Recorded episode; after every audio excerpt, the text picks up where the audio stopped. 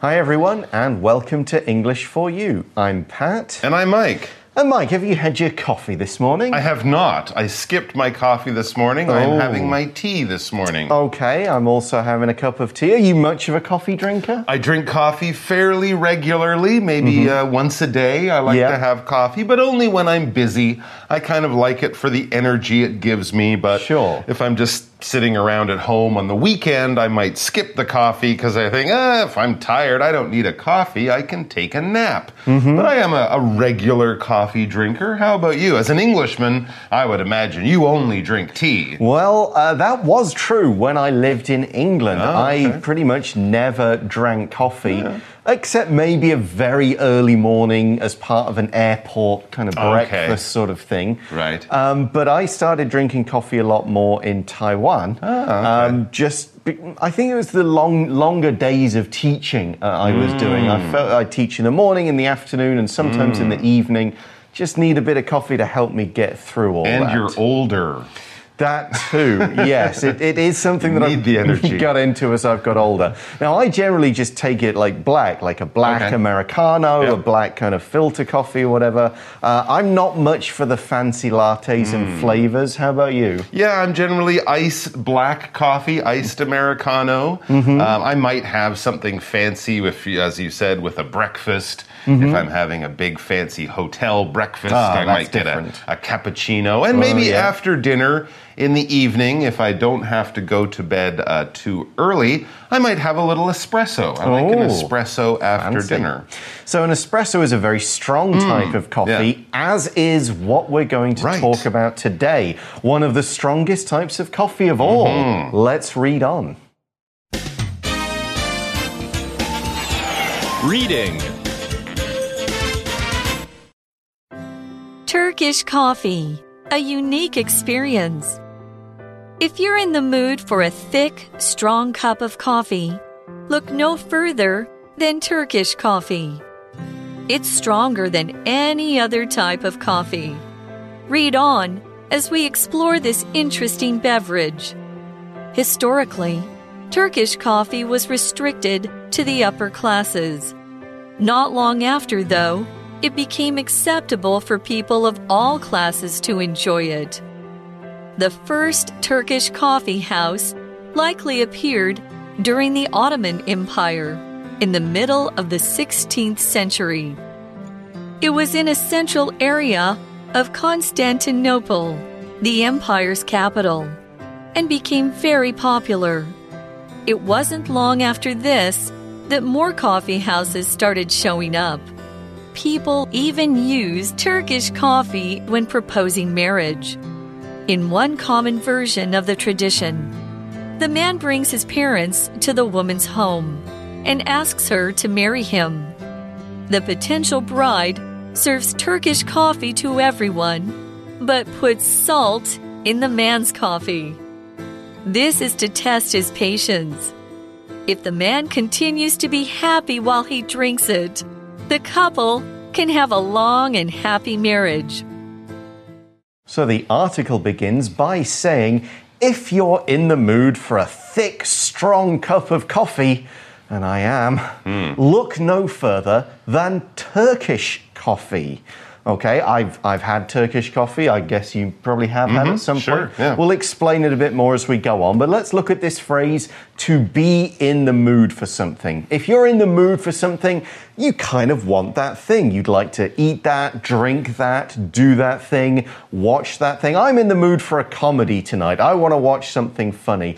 I'm in the mood for uh, pasta tonight. Let's make some pasta. Let's order some pasta, that kind of thing. That's right. And also, we had this phrase, look no further than. And we often use this as the sort of second part of an expression. If you want to do something, if you feel like, if you're in the mood for, if you really need uh, something, look no further than. Basically, stop searching.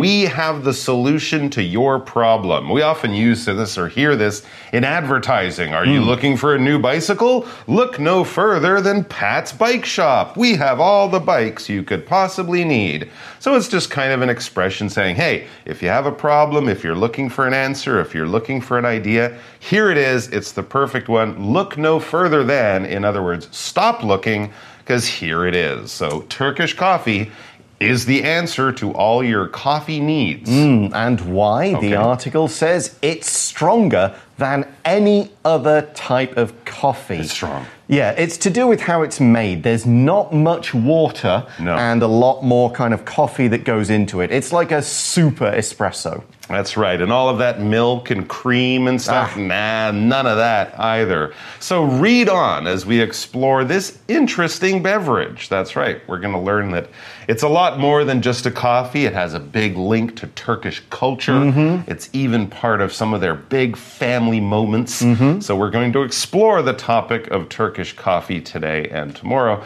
When you explore something, well, if we think of it kind of like a person searching or uh, walking around in a new land, the way Christopher Columbus might have explored parts of the New World back in the old days.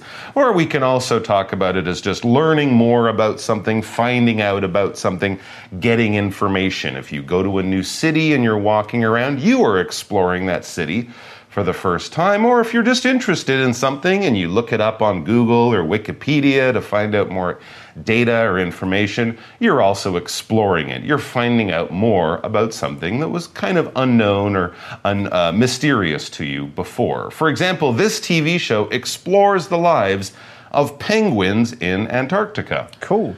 And here we're exploring a beverage. The word beverage is just a, another name for a drink. Something you drink. Everything from water to a really fancy coffee to a nice cocktail to a fruit juice. They are all beverages. A nice, tasty beverage before your meal. All right, so historically, the article continues. Turkish coffee was restricted to the upper classes. Oh. All right, so here's already a- an interesting little bit of history. Historically, that basically means if we look at history in the past, Turkish coffee was restricted to the upper classes. Ooh, mm. only fancy people could drink coffee back in those days. All right, to restrict something, this verb basically means to limit something, to control something, to have rules for something. You might be restricted from talking or using your cell phone in class. We see signs by the side of the road when people are driving, like on the highway. Those signs will restrict your speed. It says if you go faster than this, you're breaking the law, and those laws will restrict people from speeding and driving dangerously. So, yes, we often think of rules and laws as things that we do to restrict people from, you know, getting in danger or causing trouble to other people. Here's an example buying drinks with alcohol is restricted to people over 18 years old. Well, that's interesting. So, if we hmm. go back in history to when people first started to drink coffee in Turkey, it was only the rich, the powerful people, you know, the VIPs who could afford it or who, who could actually get it. Yeah, they kind of kept it all to themselves. Like this, we don't get much coffee, so we're going to buy it all. That's too bad because it's the hardworking people who really need the mm. coffee, not the rich people who just sit around all day. But the article says not long after, though, it became acceptable for people of all classes to enjoy it. The word acceptable means it's okay, it's allowed. People are going to say, yep, there is no problem with that at all, okay? So if you were in a really kind of fancy restaurant, you might say, hmm, is it acceptable to like eat with my hands here? Can I pick up the burger? And they might say, oh no, you're going to eat that burger with a knife and fork. But if I go to McDonald's, of mm-hmm. course it's acceptable to pick up my burger with my hands. Sure. It There would are- be unacceptable to eat it with a knife and It would fork be at McDonald's. Kind of strange. you Look at might you. What are say, you doing? Yeah, some people would say it's acceptable to, you know, talk with a little bit of food in your mouth, and others would say, no, that's not acceptable, that's not polite, it's rude. So there's different different cultures and Mm-hmm. different situations have different, often unwritten rules for Mm. what is or isn't acceptable.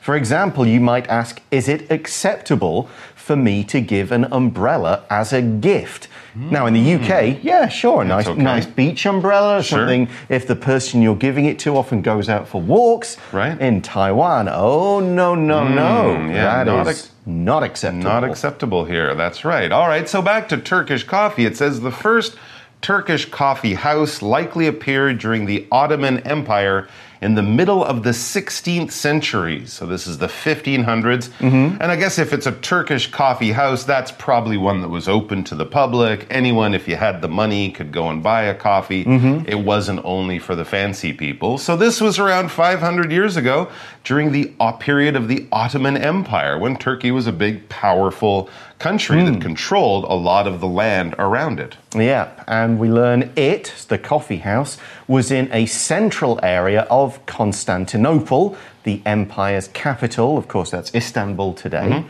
And became very popular. So, hmm.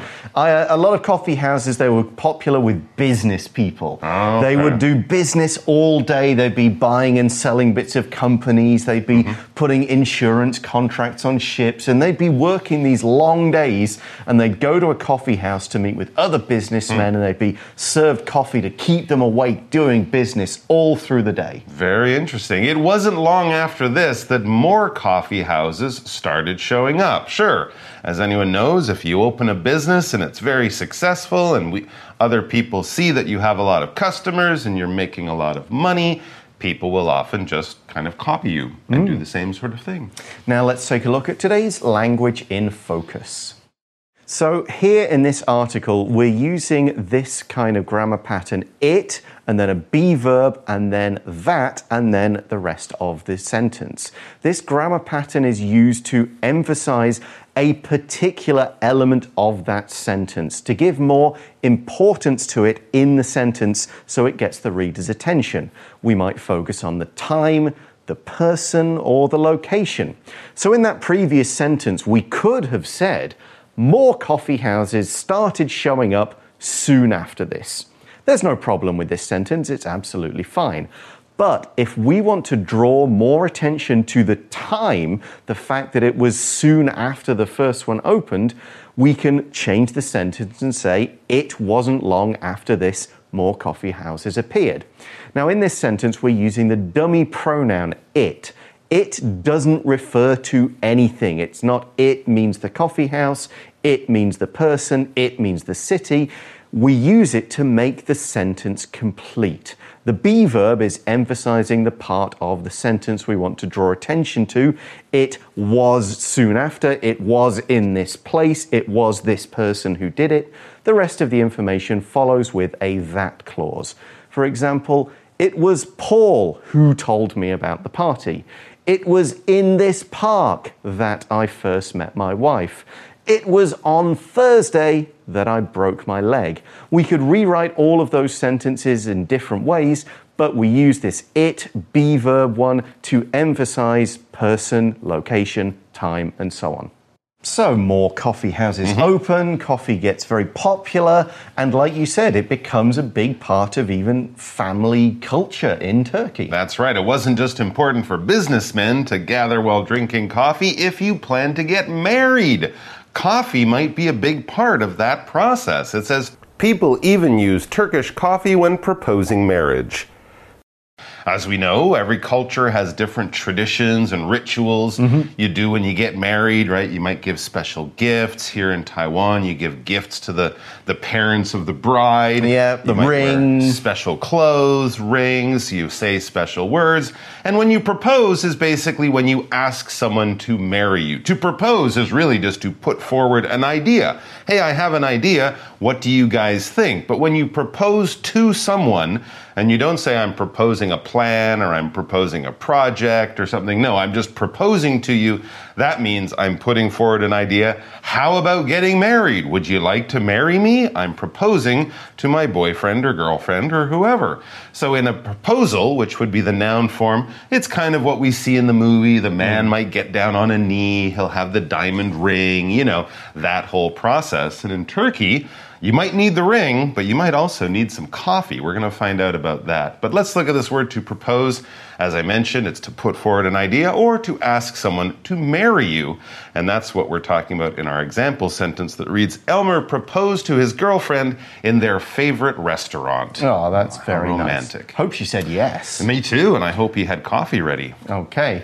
So, what is this tradition all about? How does coffee fit into a marriage proposal? Hmm. You, you can't put coffee on someone's finger. Do you put the ring in the coffee? You pour That'd the coffee kind of- on their hand? Oh, well, we'll see. Messy. The article says in one common version of the tradition, Uh-huh. the man brings his parents to the woman's home Okay. and asks her to marry him. Okay. All right. That's not too uh, strange in many cultures. Yeah, family. It's a family thing. It's not, you know, it's not just a private Mm-hmm. Sure. thing. It's a family thing. Yeah. But this is just one version of the tradition. A version is a particular form of something. It's maybe a, lots of versions, and they're all a little bit different. Hmm. They all have the same general idea. There's different ways that the coffee might be used. The location might be different. Sometimes the family isn't present. Hmm. But they're all versions. They're all different types of the same overall tradition. Think of a story. You might have the book version of the mm-hmm. story, the movie version mm-hmm. of the story, the TV version, The the video story, game version. the comic book mm-hmm. version. It's all the same story, but it's told in different ways depending on whether it's a long TV show with 10 episodes, a movie that's two hours, a book with 500 pages, or whatever. So, this version, the family comes over with the, the hopeful husband, mm-hmm. not husband yet, mm-hmm. and they're going to ask the woman to marry him. What hmm. happens next? Ah, well, then things get interesting. We read the potential bride serves Turkish coffee to everyone, but puts salt in the man's coffee. In Salt? Her, boyfriend's coffee, as it were. Yeah, Interesting. Yeah, this isn't like a salty caramel latte. No, no, no. It's a good pinch of salt that you wouldn't normally want in your coffee. I mean, Hmm. some people do, but maybe you put sugar in your coffee, but salt is definitely more unusual. So we can imagine this bride, this is the girl, you know, who's in this relationship, who's not yet married but might hope to. Her husband or her boyfriend and his parents come over. She's being a very good hostess, a mm-hmm. very good daughter. She's serving coffee to her parents and his parents, and also to him, to her boyfriend, but she puts some salt in the man's coffee. We're talking about the man here as being, uh, or sorry, the woman here as being a potential bride. We could say her boyfriend is a potential husband mm-hmm. too, because something that is potential something, it means it's a possible something. It might be in the future, but it's not quite right now. So you might be an, a potential employee if you go into a job for a job interview. You're going to meet the boss, they're going to talk to you, learn about you. They could hire you, maybe even after the interview, maybe even in a few minutes, but not yet. But the possibility is there. If you think of a seed, a seed is a potential flower or a potential plant. It's not yet, but if everything goes well, it could expect to be, and it probably will be in the future. So this girl is hoping to be a bride, but she's not a bride quite yet. But what does the word bride mean? Let's find out. The word bride is used to describe a woman who is about to be married or has just been married. We tend to only use it on the wedding day, although it could be used in the lead up to the wedding day. She is going to be a bride next week, that kind of thing. She's a bride right now during the marriage ceremony, and maybe she might be used uh, for the few days after. Yep, I'm still the bride. They might say, Let's toast the bride and groom. Everybody lift up your glasses. Groom, G R O O M, is the man who's getting married or about to be married. The bride is the woman. Here's an example sentence The groom looked handsome in a tuxedo, while the bride wore a beautiful white gown. But why put sugar in his coffee? Yeah, why would this potential bride want to serve her potential husband bad tasting coffee? Well, it's kind of a test. It is a test. It says this is to test his patience. If the man continues to be happy while he drinks it, the couple can have a long and happy marriage. Mm. Okay, I guess he's sort of saying, all right, my wife can't make a cup of coffee, but I still love her. Mm. I guess this is kind of nice if the man spits it out and throws the cup. What have you served me, you crazy lady? Well, yeah, yeah maybe you don't want to marry that man because clearly he doesn't have a lot of patience. Patience is sort of the ability to stay calm in a stressful situation. Something might be happening around you. You could get upset. You could get mad. You could lose your temper and start ranting and raving and screaming. But you're not. You're like, eh, okay, it's no big deal. We'll just keep waiting. We'll just sort of stay here in this kind of unpleasant place, but we're not going to get upset. We're not going to leave. We're going to be very patient. That would be uh, uh, the adjective, and patience would be the noun form. So if you don't mind waiting, if you don't mind people maybe kind of wasting your time a little bit, but you stay calm, you stay under control. Well, good for you, you have lots of patience. For example, I don't think I have the patience to watch any more of this silly movie. Hmm. I haven't enjoyed the last 30 minutes. I don't think it's getting better. Let's turn it off, or I'm gonna get really angry. Exactly. You might need a lot of patience waiting in the bank or something like Oh, gosh. that. Or if you know you work with somebody and they're maybe not quite as quick as you, you mm. have to be patient with them. With kids, you have to be patient as they learn new things and try and figure stuff out. We need patience in all sorts of ways. Yes, in life. indeed. Okay, well, we're going to learn more about Turkish coffee, about how it's made, and some of the things that you might have at the same time tomorrow. But right now, we're going to go to today's For You chat question. You chat. Our question is simply Have you tried Turkish coffee, or would you like to? Especially now you've just heard about it in our hmm. article. Talk about it. Hmm, um, yeah, I certainly have. Have you? Yeah. Did you Yep. like it? Would you enjoy it every day, or was it something you only like to have, you know, once in a while? I think it's more of a, a once in a while drink, Okay. probably for the same reason I don't get a shot of espresso hmm. every single day. I mean, Okay. Um, it's it does seem to go well after meals. Mm, yeah. Uh, it is a small drink. It's uh, Very it's, small. Yeah, it's not a big thing with lots of water, so it does seem to follow a meal in Mm-hmm. a very kind of nice way. So I've had it in Turkish restaurants. Okay, yeah. But you might also find it in, say, a Greek restaurant because Sure. Greece and Turkey are very close. They have historical links. Mm-hmm. You might they might serve it in that kind of place. But yeah, it's definitely good, but it's not really an everyday drink. How no, you? absolutely. You're right. It goes well after a meal, after you have something sweet like a dessert. The coffee can be quite bitter. Um, it's also good because you don't have to spend a lot of time drinking it. Hmm. It comes to your table. You can really just have it in, in one drink or maybe two. Um, but you're right, it is very, very thick. You might actually think someone made the coffee wrong the first time you have it. Is it supposed to be this thick and this Yeah. strong?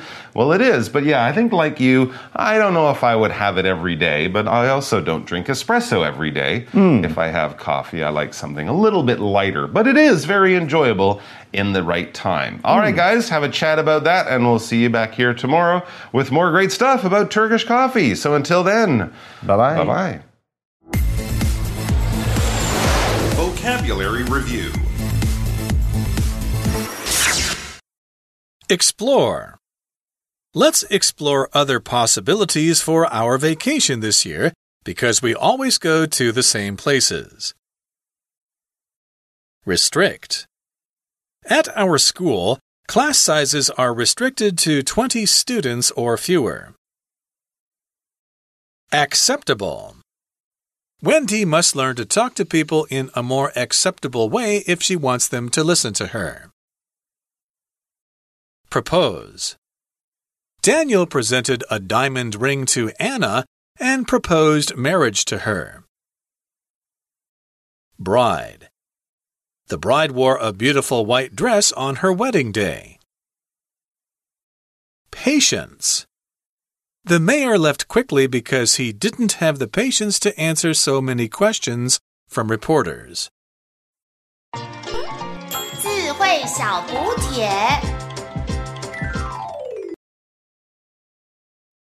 Beverage.